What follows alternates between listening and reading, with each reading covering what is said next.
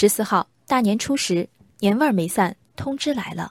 下午五点多，河南新密第二高级中学学生家长接到短信，温馨提醒，要求全体学生于次日下午一点五十前到校，两点开始按周二课表上课。根据学生提供的微信聊天截图，学生同时被要求携带学费、一周生活费以及衣服、被褥等必需品。而在上学期末，学生被通知的开学日期是二月二十一号，如今提前了六天。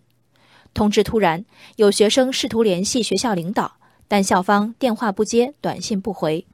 随后，有学生家长就此咨询新密市教体局。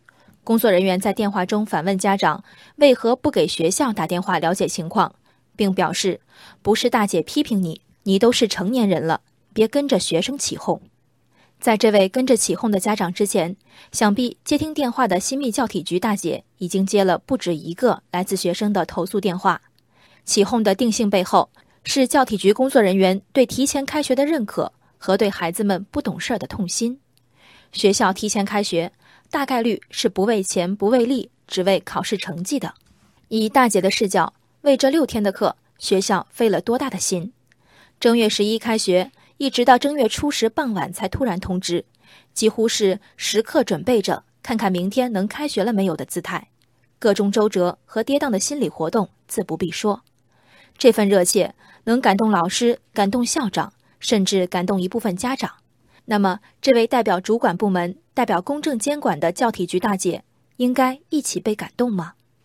根据郑州市教育局印发的《关于二零一九年寒假工作安排的通知》，当地义务教育阶段学校和普通高中的寒假时间被明确划定为一月二十八号至二月二十号，二月二十一号为统一开学时间。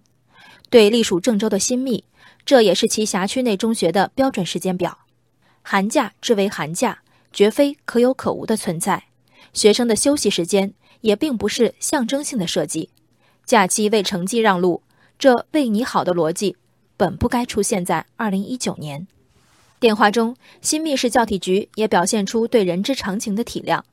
大姐说：“如果的确是家里有事儿，或者孩子不想去，有这种想法，咱都可以理解。本属于孩子的假期，竟然成了额外的宽容，所谓颠倒。”莫过如此，游乐场里的大孩子抢走小孩子的玩具，我们应该理解小孩子想拿回自己玩具的想法吗？身为大人，难道不该首先制止大孩子争抢的欲望？